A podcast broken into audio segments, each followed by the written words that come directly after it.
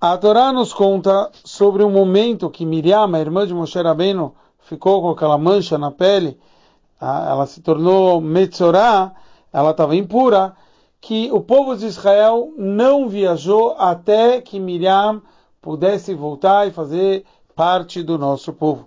E Urashi nos fala que esse é a honra que Hashem deu para ela, já que ela ficou atrás do cestinho, do Moisesinho de Moshe Rabbeinu, quando estava no, no rio, e ela foi ver, escrito de longe, então por isso ela mereceu essa honra que Hashem fez questão de esperar ela se purificar para poder voltar ao nosso povo. O Rebbe analisa e o Rebbe traz que tem uma pergunta extremamente forte.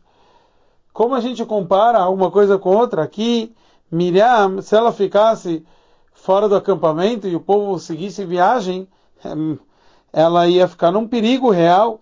Uma pessoa sozinha no deserto e o povo seguindo viagem. Então aqui a resposta seria simples. Se o povo iria seguir viagem, o acampamento ia ser desmontado e Miriam podia seguir atrás do povo. Ela não precisava ficar lá sozinha no deserto. O problema é que ia demorar a sua purificação por mais tempo. Então é isso que a Torá quer nos contar.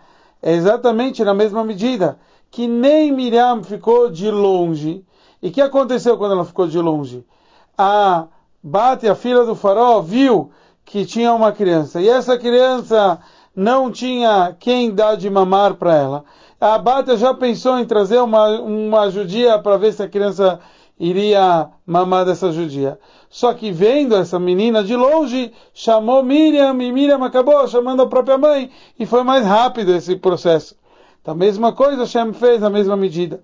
Se Miriam ela seguisse viagem com o nosso povo e, e o nosso povo não esperasse ela se purificar, a quando o nosso povo iria se acampar, ela ia ter que ficar mais sete dias para poder se purificar, porque ela tem que ficar longe do acampamento sete dias para terminar a purificação dela, ia demorar mais. Então Hashem fez que fosse mais rápido, já que ela também se preocupou em ser o mais rápido possível.